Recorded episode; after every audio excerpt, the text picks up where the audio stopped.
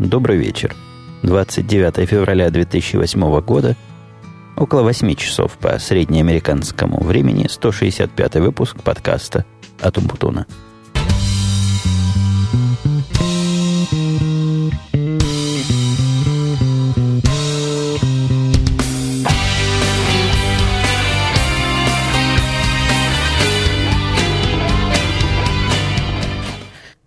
Если я в прошлый раз грозился записать в машине автомобильно-ожидабельный выпуск, то на этот раз угрозы привел в действие. Я сижу тут под большим магазином, под этим, которого я не люблю. Потому не люблю, что долго сидеть ждать. Здесь надо под Сэм с Клабом. Жена с дочкой туда пошли. Я тут сам в машине в относительной, так сказать, тишине, то есть мотор включен. А я, держа в руках свой любимый выездной и проверенный железный Шурас М58, чего-то тут говорю, и чего-то записываю. Люди вокруг ходят, я стою на стоянке в такой, не то что уж в активном месте, но люди проходят и поглядывают мне в окна, потому что место все-таки освещено. Удивляется, что за чувак сидит и в микрофон там говорит. Но мы не будем на их происки обращать внимание, пойдем по темам. Я первым делом хотел вам поделиться. Во вторник, в последний, ездил я на работу с целью взять своего нового системного администратора. Я, по-моему, про него рассказывал, что я взял на работу – так вот, взять его с собой и поехать в нашу в наше такое удаленное facility, такой хостинг, место, где, где компьютеры живут, где много серверов живет, который раньше был у нас чуть ли не основным и критичным, и со временем он херел-херел с нашей точки зрения, то есть мы его перестали развивать, компьютеры там уже все старые, и мы на него смотрим как на такое запасное место, ну, если ядерная бомба взорвется в районе Нью-Джерси, где наши основные, или в районе Бостона, где наши запасные сервера, вот тогда вот этот самый местный наш чикагский, под чикагский, он тоже пригородный хостинг, может быть, и, и поможет нам как-то, хотя все это очень и очень виртуально. Вряд ли в этом случае наличие или отсутствие какого-то достаточного количества компьютера станет основной проблемой. Скорее всего, у нас и данных не будет в этом случае, которые обрабатывают. Ну, я уж совсем апокалиптические настроения тут высказываю. Наверное, сидение одному в автомобиле с середине ночи, чуть ли не посередине степи сказывается на мне.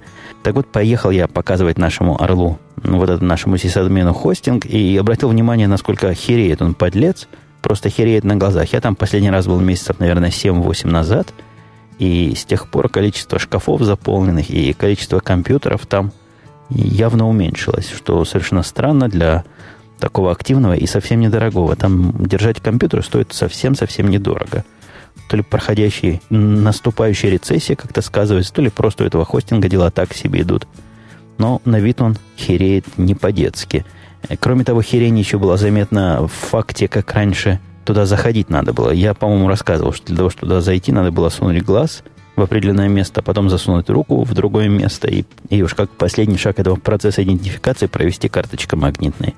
Теперь штуку для глаза убрали, глаз засовывать просто некуда – для руки оставили, по-моему, она просто отключена, а карточкой достаточно провести. И когда я для своего нового сисадмина попросил заказать такую карточку, они сказали, да нет, не надо. Не надо никаких карточек, просто приходи, мы на тебя посмотрим, мы тебя запомним, но если там будет кто новый, то просто покажешь ему свои водительские права, и он тебя сравнит по бумажке, где написан список тех, кому доступ разрешен. То есть они и систему доступа тоже явно упрощают. Меня это никак не радует, хотя на этих серверах, повторюсь еще раз, ничего уж такого интересного и критичного нет. Продолжая, пожалуй, около рабочей темы, хотя не записан у меня этот пункт на моих бумажках, у меня тут в машине лежат на соседнем сидении три целых страницы, напечатанных крупным шрифтом, чтобы я мог в темноте прочитать таких основных точек, о которых я собираюсь сегодня говорить, потому что в процессе разговора, дорогие мои слушатели, коллеги-подкастеры, вспомнить, о чем ты хотел сказать, трудно. Трудно вспомнить, трудно удержать темп, трудно увидеть, что у тебя еще 15 желабельных тем осталось, и нужно ворочить языком побыстрее. Поэтому рекомендую всем коллегам писать, писать эти точки на бумажку, и в разговоре, если у вас импровизация, как я смею надеяться, происходит в этом подкасте, двигаться от точки к точке. Так вот, этой точки у меня как раз не написано, поэтому я сам себе тут немножко противоречу, но съездил я сегодня на работу, и там в обеденный перерыв зашел в гости к знакомым. Ну, точнее, к одному знакомому – он пригласил меня в свой офис, а офис, он гордо сказал, у меня есть офис. Как раз в двух кварталах от моего, от того, где я сижу на работе, тоже в центре Чикаго. Офис интересный, офис удивительный, он даже не совсем офис. Поднимаешься к нему на 15 этаж здания, а там гордое объявление IT, как она называется, где цыплята разводят, инкубатор. Во, IT-инкубатор, какое-то название этого инкубатора. Но я еще поиздевался, говорю, раз инкубатор, значит, мы тут типа цыплят, вот такой немудренной шуткой. Э, ну, внутри этот инкубатор, конечно, шикарное помещение. Представляет собой, насколько я понимаю, основная идея в том, что тот, у кого есть какая-то хай-тек идея, но нет достаточно денег и достаточно желания, и необходимости нет снимать свой собственный большой офис, может снять там, даже не снять там, а зарегистрироваться там. За какую там мзду, Соответственно, компьютеров там никто не дает, но дает место, куда можно приходить с компьютером сидеть, можно набрать работников, посадить их.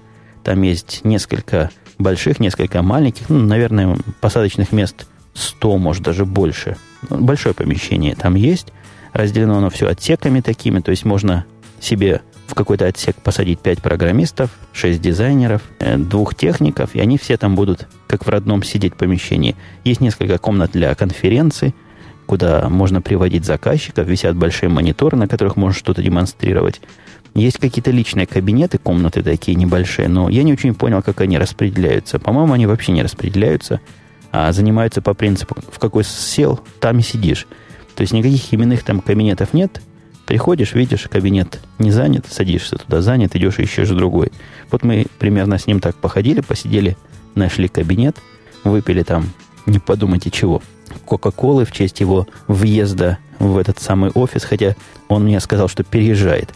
Переезжать там фактически нечего, потому что приходишь в этот офис своим лаптопом, это все, вся его кастомизация, вся его настройка под себя. Показали мне еще компьютерную комнату, то есть, то есть есть там серверная комната, где можно свои сервера поставить, они обеспечиваются питанием, они обеспечиваются охлаждением – генераторы, все дела. В общем, такая, подводя итог, могу сказать, что идея, мне кажется, неплохой и очень привлекательная. Если свой бизнес с нуля открывать, действительно, в такое место сесть и, и горе не знать, и заказчиков не стыдно привести. По пути с работы, но вот не сегодня, врать не буду, а в прошлый свой приезд, был свидетелем городских гонок. Не знаю, называются ли гонки по шоссе городскими гонками, но какими-то гонками явно не называются, потому что обычно на вид машины – гонялись с полосы на полосу вот по нашей скоростной трассе. Она относительно скоростная. В то время, когда я по ней возвращаюсь, можно было уже ехать, наверное, миль 40-50 в среднем. А, быстрее движение не позволяло. Они с ряда в ряд, без всякого указания своих действий, носились и явно как-то целенаправленно, потому что я увидел три или четыре машины вот такими странными маневрами, ну, очень резкие. Благо, возле меня они никак не, не маневрировали, но выглядит просто как в какой-то компьютерной игре – и куда они так спешили? Может, это какие-то шпионы специальные на специальном своем шпионском спецзадании? Или, например, одни шпионы гоняются за другими шпионами, что тоже было бы интересно. Но напряжение, несомненно, на дороге у всех водителей это вызывает. Хотя, что меня удивило, никто не бибикал ими, не сигналил. Видимо, все были так же поражены, как и я, вот этому несуразно, несоразмерному поведению на обычно такой спокойной и культурной дороге. Пожалуй, если я уже с работы ехал, это когда я ехал с работы, все-таки перейдем к немножко в сторону того, как я приехал. Я был свидетелем, как и, впрочем, вы, владельцы, те, кто из вас является владельцами замечательного коммуникатора iPhone, обновление, обновление прошло, первое обновление, которое прошло, ну, я бы сказал, скорее неудачно, чем удачно. Я вставил туда iPhone, он делал чего-то, делал, делал, чего-то делал. Потом сказал, не могу обновить, вам необходимо восстановить ваш iPhone. То есть я поясню, что это означает. Это означает, что обновление, которое официальное, которое чего-то там должно улучшать и расширять, и углублять, не прошло на моем айфоне почему-то с первого раза. А восстановить его – это такое мягкое выражение, которое означает все, что у меня там есть, удалить и сделать из него программно совершенно чистый, девственный новый iPhone. Ну, затея тяжелая, потому что много там у меня чего есть. Я уже не помню, чего я туда накидывал и как это все восстанавливать, тоже было не сразу понятно. Но, с другой стороны, выбора-то особенно и не было. iPhone был просто мертвый, говорил, без восстановления работать не буду. То есть его предложение, хотите ли восстановить, да, да или нет, оно такое немножко риторическое, потому что нет ответишь, и без айфона и сиди и ходи как дурак. Я ответил «да», он чего-то начал-начал делать, и удивительно, в конце, даже не спрашивая меня, сказал, а теперь я все, что Я там автоматически в бэкап, в запасные копии заносил. Теперь я восстановлю, у вас будет iPhone как новенький, то есть как старенький. В самом деле еще там пожужжал полчасика. Ну, полчасика я загнул еще минут пять, и все. И восстановил iPhone в том виде, точно в каком он был до, до его поломки. Так что, хотя апдейт и неудачный с первого раза, но примерно минут за 20, за 30 он себя полностью сам починил. Да, еще забыл сказать, пока не забыл сказать, скажу, что, опять же, неделя зимняя, я уже ожидал, что февраль заканчивается, весна начинается, было какое-то чувство. А нет, опять все снегом позносило, и все мои встречи, которые были намечены на начало недели, понедельник, вторник, среда, вот опять был снежный шторм, снег шел не переставая, все отказались приходить на встречи, все перенесли на, на конец недели, вот сегодня в основном для некоторых из встреч из этих я ездил на работу – Насколько, насколько с приходом марта наступит весна, не знаю, но хотелось бы. Уже эта зима надоела. То ли переезжать жить в какую-то теплую страну, то ли, то ли в теплое место Америки. Все никак не решу для себя. Тот Dell, который, который был у моей жены, который вы, наверное, слушатели подкаста знаете, как средство для писания сочинений про поющих медведей, он был немножко прохуденный уже – там какая-то проблема с памятью. После загрузки память не всегда инициализируется. Иногда говорит столько памяти, иногда столько. Наверное, туда залезть надо пошатать ее, но мне было лень, поэтому я поменял этот Dell на другой Dell. Благо Dell'ов у нас ненужных, неиспользуемых полно. Ну, откуда берутся, спросите, спросите вы. Каждому по Dell положено. Мне положена была смена Dell. То есть вот тот старый, с которым моя жена работает, тот, что мне положен по работе – а второй это уже новая версия, которая меня, я рассказывал как-то месяцев 12 назад, 10, заставили, заставили еще один взять. Короче говоря, пользуется на моими делами, и на этот Dell я начал ставить новую Ubuntu, поставил, по-моему, я в прошлый раз, когда Ubuntu ставил, все-таки все удивлялся. Но в установке система, конечно, простая, но потом, несмотря даже на то, что поставил я ее в варианте на русском языке, она далеко не вся стала на русском языке – и, ну, далека. Далека она еще от народа, далека по простоте. От других систем, я, я не знаю, насколько ее с Windows сравнить можно, насколько она близко или недалека. Не совсем, может, моя область, но от Mac она далековато. Ну, я, я говоря Ubuntu, имею в виду, конечно, GNOME и весь процесс распознавания всего железа. Но вот моя жена точно сама бы не справилась с установкой и настройкой всего этого хозяйства. С настройкой Wi-Fi пришлось голову поломать, потому что с моей новой коробкой как-то он без напильника не хотел соединяться. Целое дело, целое дело. Я потратил минут 20-30, а человек нормальный, человек не отягощенный лишними знаниями всего этого IT, сам бы никогда такое не сделал, и пришлось бы звать специалиста. В случае установки Macintosh, ну, никаких вопросов э, у моей жены, я думаю, не возникло бы ни с сетью, ни с чем. Мне так кажется. Хотя, может, я где-то преувеличиваю из-за своего фанатизма, как мне иногда приписывают по поводу Apple. И, видимо, как раз в строю фанатизма я тут приобрел iWork. Э, никакой особой причины раньше приобретать. Меня спрашивали, почему я про него не рассказываю, почему не приобретаю. iWork это такой офисный пакет от Apple. Стоил на удивление дешево, 80 долларов, всего 79 долларов. Мне он никогда не нужен был. То есть я офисной работой-то и не занимаюсь особо. Мне документы пришедшие только читать надо. Писать редко, когда чего такое большое или красивое приходится, что нельзя написать то, чем я умею писать, и то, что у меня уже есть. А здесь понадобилось сделать презентацию, такую красивую презентацию. А на какую тему не могу пока рассказывать. Как, если получится, расскажу. Ну, это будет отдельный кусок на рабочую тему. Пока это очень закрытая служебная информация. Так вот, сделал я презентацию в этом айворке. Э, там все выпрыгивает, выскакивает, крутится. Красота неимоверная просто чудовищная красота. Я себя не смог заставить это делать и в офисном, как же называется, PowerPoint, потому что, ну, как-то убоговато получалось. Здесь же все получилось гораздо красивее. Короче говоря, 80 долларов правильного вложения. Я свои 80 долларов потратил, не было времени мне с карточкой разбираться. Карточку как заблокировали мою American Express, о которой я рассказывал в прошлый раз, за задержку уплаты, хотя уже все заплатил – так все еще не разблокировали паразиты. Надо будет с ними связываться, требовать и стучать кулаком по столу. Но если я про iRock заговорил, я, конечно, не мог не проверить остальные его программы. Там у него в наборе редактор текста называется Pages. И программка электронных таблиц называется то ли Numbers, то ли Numerics, что-то с номерами связанное. Очень прикольная программа, открывает, как ни странно, все вордовские документы, умеет как Word все это сохранять. То есть зачем бы офис нужен был от Microsoft на Mac, я даже перестал уже понимать. Работает очень быстро, и никаких таких на моем чайниковском уровне офисного работника я никаких несовместимостей не заметил, никаких преимуществ обычного стандартного виндовсовского офиса, ну, кроме того, что он выглядит как-то как не родной. Других особенностей мне найти не удалось. Поигрался со всякими темплейтами в Pages. Там такую красоту тоже можно делать.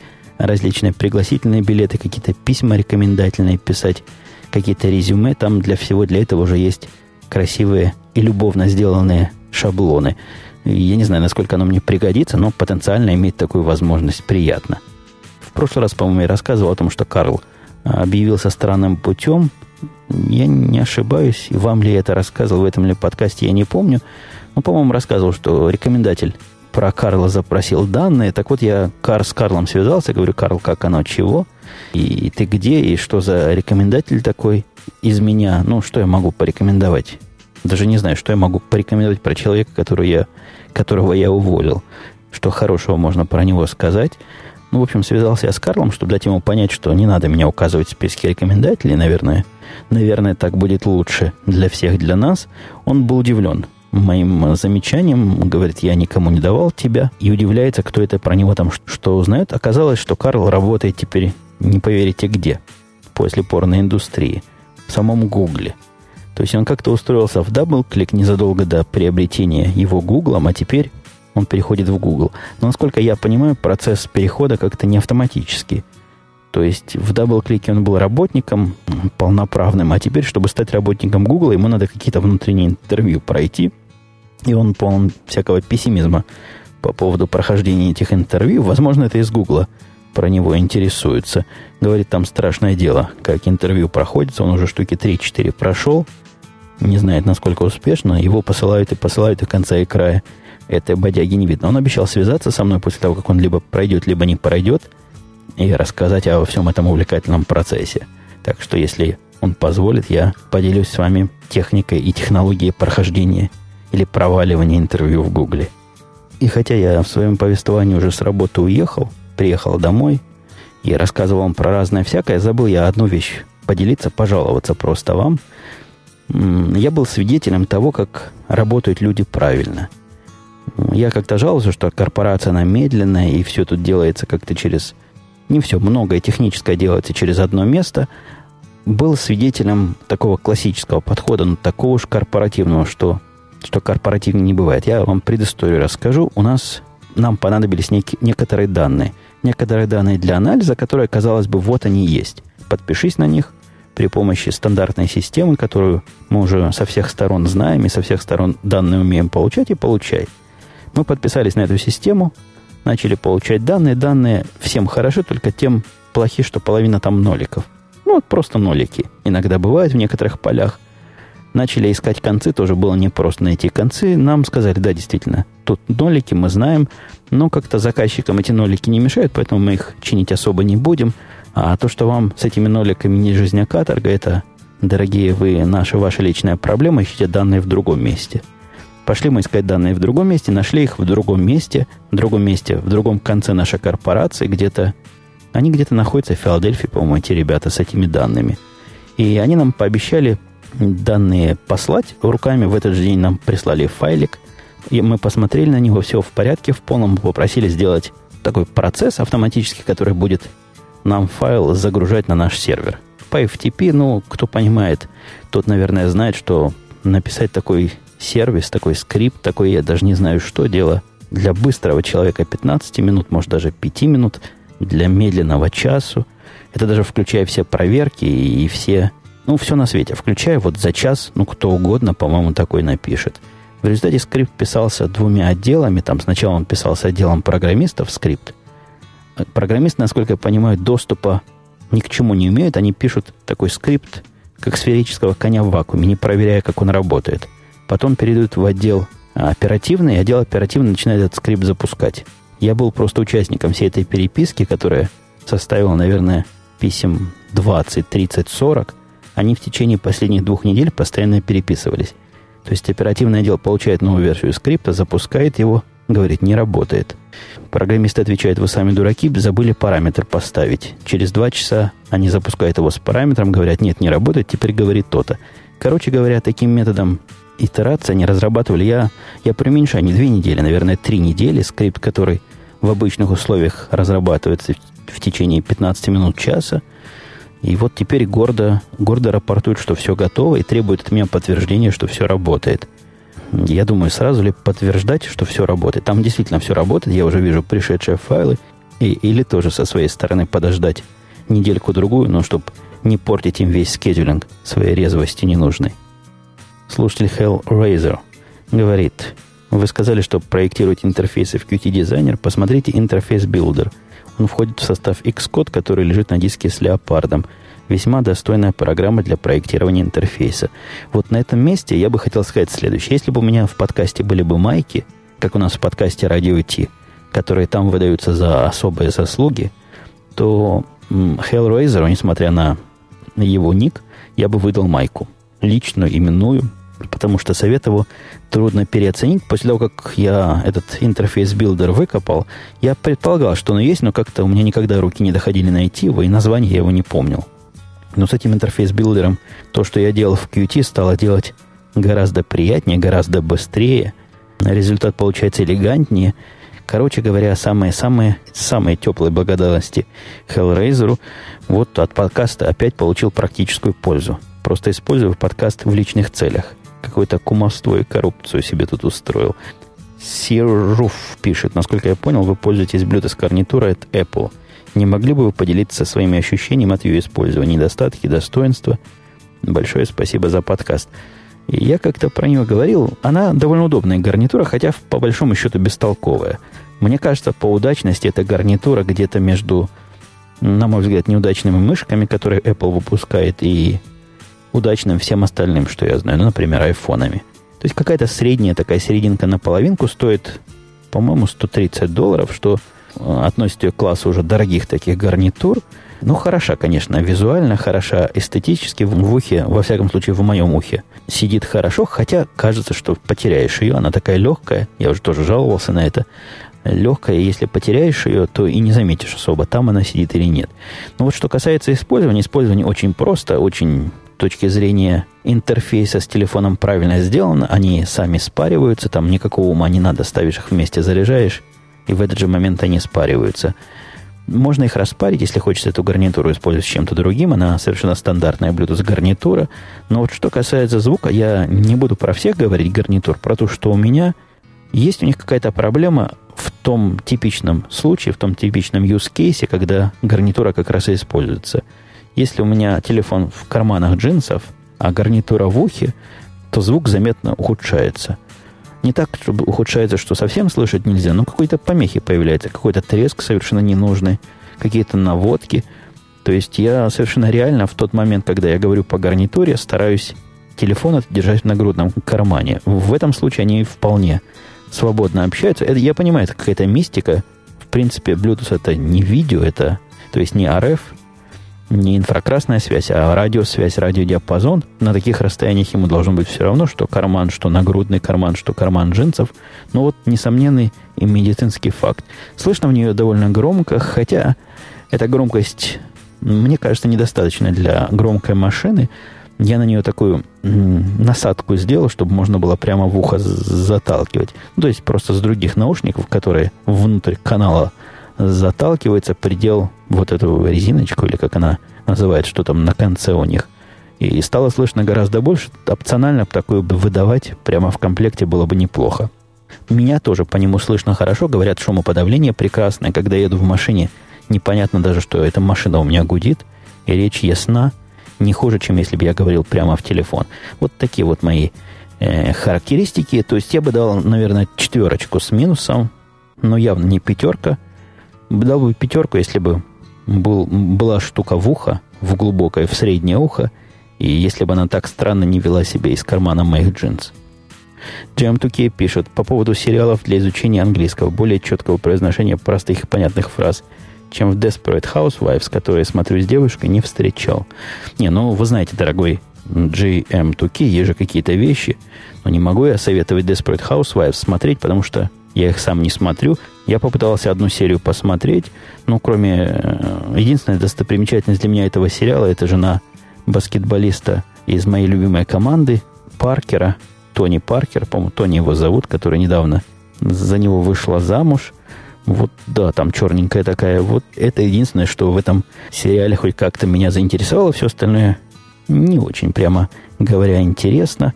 Хотя, если мы уж про сериалы общего назначения говорим, я удивляюсь, как я вам до сих пор не рассказал, про совершенно странный сериал, своеобразный, который называется L-Word. То есть слово на букву L. Это такая, э, как это называется, когда одни слова другими скрывают, но вот это такая штука.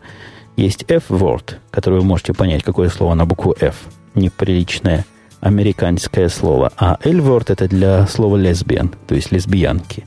Все герои, ну, в этом случае героини сериала все лесбиянки показывают просто сериал про жизнь, но все, все герои лесбиянки, мужчин в этом сериале принципиально нет, а если они появляются, то они какие-то странные. То есть либо какие-то извращенцы, либо какие-то садисты, либо ну, совсем плохие. Совсем плохие мужчины, а девчонки между собой там крутят отношения, крутят любовь. Я, я бы его тоже не рекомендовал для изучения языка, но как-то включивший его по HBO, по-моему, он идет, или по Старсу, аж с открытым ртом так и осел, глядя на сложности всех этих однополых отношений среди девочек. Ну, забавный сериал.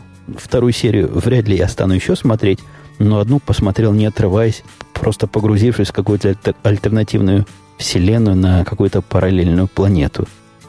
А по поводу сериалов еще и Лайт говорит, предлагает начать с чего-то вроде Friends, просто увлекательно. Да, Friends достаточно понятный сериал, хотя не все шутки там понятны сразу. То есть не очень понятно, иногда не очень понятно, на чем они смеются, требует какого-то теоретически культурного местного багажа. Но, но да, речь несложная. Про фильмы пишет Лайт, ты не совсем прав, так как в них обычно плотность диалогов гораздо меньше, и, соответственно, КПД. Ну, тут я бы, я бы не сказал. Зависит от того, какие фильмы. И плотность, мне кажется, диалогов... Ну, и я не буду спорить где там КПД больше, где меньше, мне, мне фильмы кажутся более продвинутым средством понимания языка, чем сериалы. Для слуха пишет дальше Лайт еще очень хорошо подкасты от CNN или BBC. BBC имха разнообразнее и лучше. Но я бы отнес так к вредным советам, так как говорят на CNN. Вы, конечно, можете научиться понимать такую речь в жизни. Я не знаю мест, где говорят так, как говорят на CNN. А BBC, да, BBC я иногда включаю и улыбаюсь. Вот если вы научитесь как BBC говорить или понимать, то, наверное, в Великобритании вам будет легко. Там, похоже, так говорят. Хотя, возможно, и в Великобритании BBC примерно такой же нечеловеческий птичий язык, как CNN здесь у нас. А вот взволнованный интерактив, ник такой человека, давно слушает мой подкаст, пишет он большое спасибо. У меня вопрос. Как рядовые американцы внутри страны оценивают экономическое положение США – ведь они не могут замечать, наверное, он имеет в виду, не могут не замечать, что доллар упал до полтора к евро. Для примера, в России, я думаю, уже началась бы паника. Спасибо за ответ. Ну, хотелось бы тут сразу задать вопросом на вопрос, а нафига нам евро-то?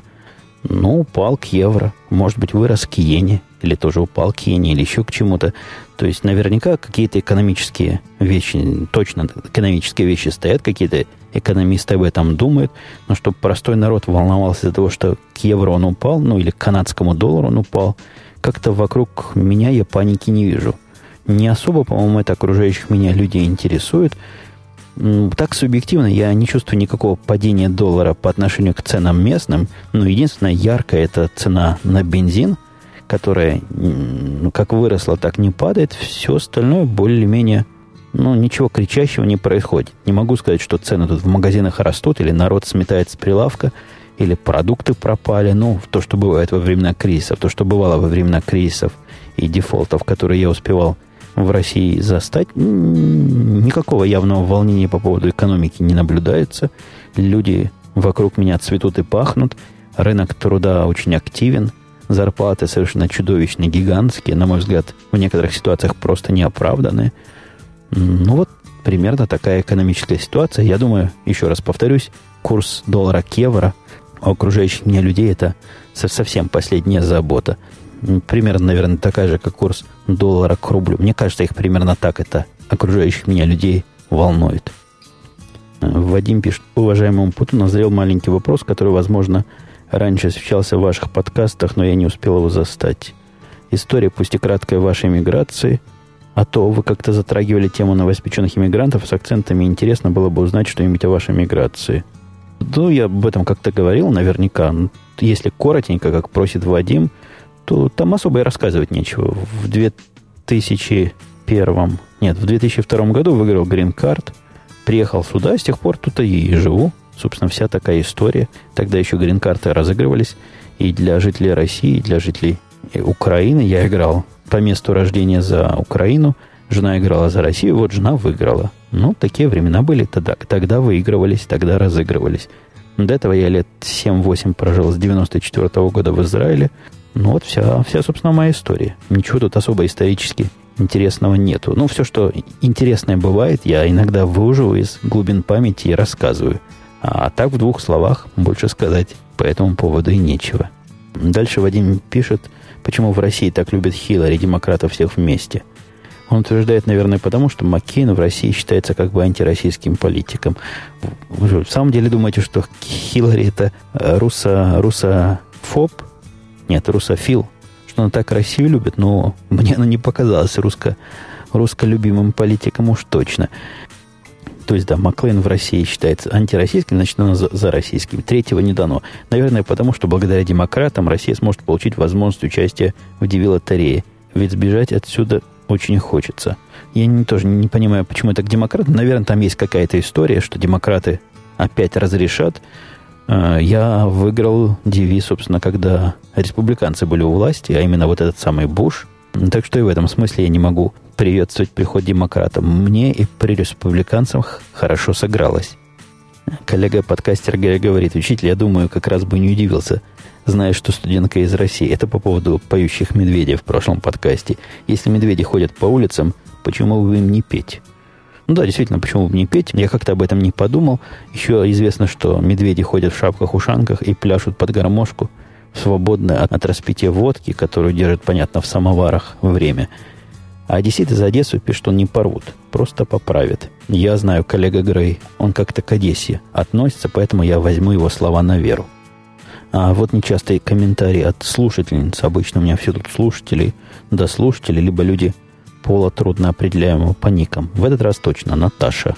Пишет «Добрый день, Умпутун, спасибо за подкаст. Возвращаясь к прошлым твоим выпускам, любопытно узнать, как разгадалась ситуация с загадочной машиной в 3 часа ночи, освещающей фонариком близлежащие дома. Может, я уже пропустила какой-то подкаст, в котором ты это упоминал. Я сразу вспомнил, что Наташа имеет в виду. Это было довольно давно, наверное, выпусков 20 назад. Я рассказывал про таинственную машину, которая вокруг района вокруг этого времени ездит и фонариками освещает. Были разные теории, но ситуация так не разрешилась. То есть, что за машина, я достоверно никак не узнал, и никто мне никакой всеобъясняющей теории слушателей не предложил. Мистер Зомби предположил, что машина не так просто ездила, а охотилась за поющими медведями. Буздак пишет, мне кажется, смотреть фильмы без титров стоит при определенной базе. И, наверное, эта база неплохо своего рода формируется при просмотре фильмов с титрами – но потом при базе уже смотреть без титров. Я, кстати, смотрю лос с титрами, там хоть и речь довольно беглая для меня, но это компенсируется сюжетом. Я уже мне не говорил, мне кажется, смотреть с титрами это какой-то самообман, база не накапливается. Переключаться с чтения на слушание трудно, мне было трудно. У меня это совмещение прочитанного и прослушанного плохо происходило. И я думаю, я просто потратил много времени на глядя это дело с титрами. Вот такое мое мнение с мнением Буздака не совпадает. А, кстати, пока не забыл, еще очень важно что. Просто революционно важно, я уже тоже об этом говорил, фильмы надо громко слушать. Иностранный язык, который с нормальной громкостью, поначалу трудно понимать на слух. И я не знаю, с чем это связано, то ли рассеянием сознания, то ли для воспринятия иностранных слов надо звука лучше. Но фильмы, во-первых, очень хорошо смотреть в кинотеатре, где звук четкий, и со всех сторон и ничем не заглушается, либо при высокой громкости ваших колонок, либо, что еще лучше, в наушниках.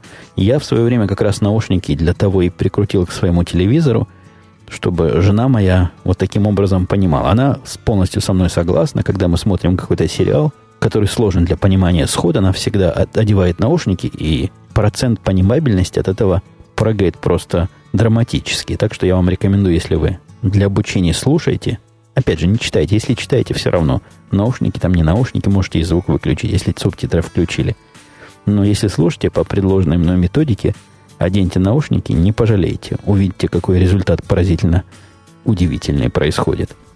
Дальше Буздак в этом же письме спрашивает, ты ставишь музыку всегда английскую под сейф, это потому что нет русского аналога, или это дело личного вкуса? Ну, во-первых, аналога особого нету. Я попытался... Для меня важно, чтобы лицензия того, что я ставлю, была понятна, чтобы я точно знал, что никого и не обворовываю. И с этой точки зрения я хочу быть чист. Вот то место, где я музыку нахожу, на подшоу, на PodSafe Music Network, она мне абсолютно понятна. Условия распространения, то, что я могу делать с ней, то, что я не могу с ней делать. В других местах, где в том числе была и русская музыка, как-то там туманно. Вот эта вся лицензия сказана, как-то неоднозначно и как-то даже не очень понятно, можно ли ее в таком режиме ставить. И, и тысячи вопросов, поэтому я просто ограничил себя тем выбором, что есть на сайте подшоу. Выбор там, понятно, мало там русского. То есть за все время я одну Марину Ви нашел – у которой есть две или одна песня на русском языке, больше просто нет. Если наведете на сайт с русской подсейф музыкой с меняемой лицензией, с какой-то и какой-то удобной для поиска и загрузки, я с удовольствием посмотрю. Пока вот то, что есть, то и ставлю.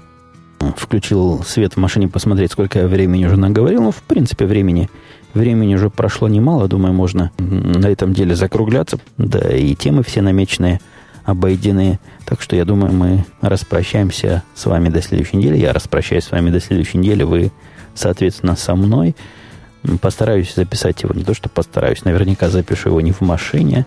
Но в этот раз получился такой машинный выпуск автомобильно сомнительного качества. Я говорю про качество звука, надеюсь, не про качество контента. Ну, все. На этом все. Действительно, до следующей недели. Услышимся. Пока.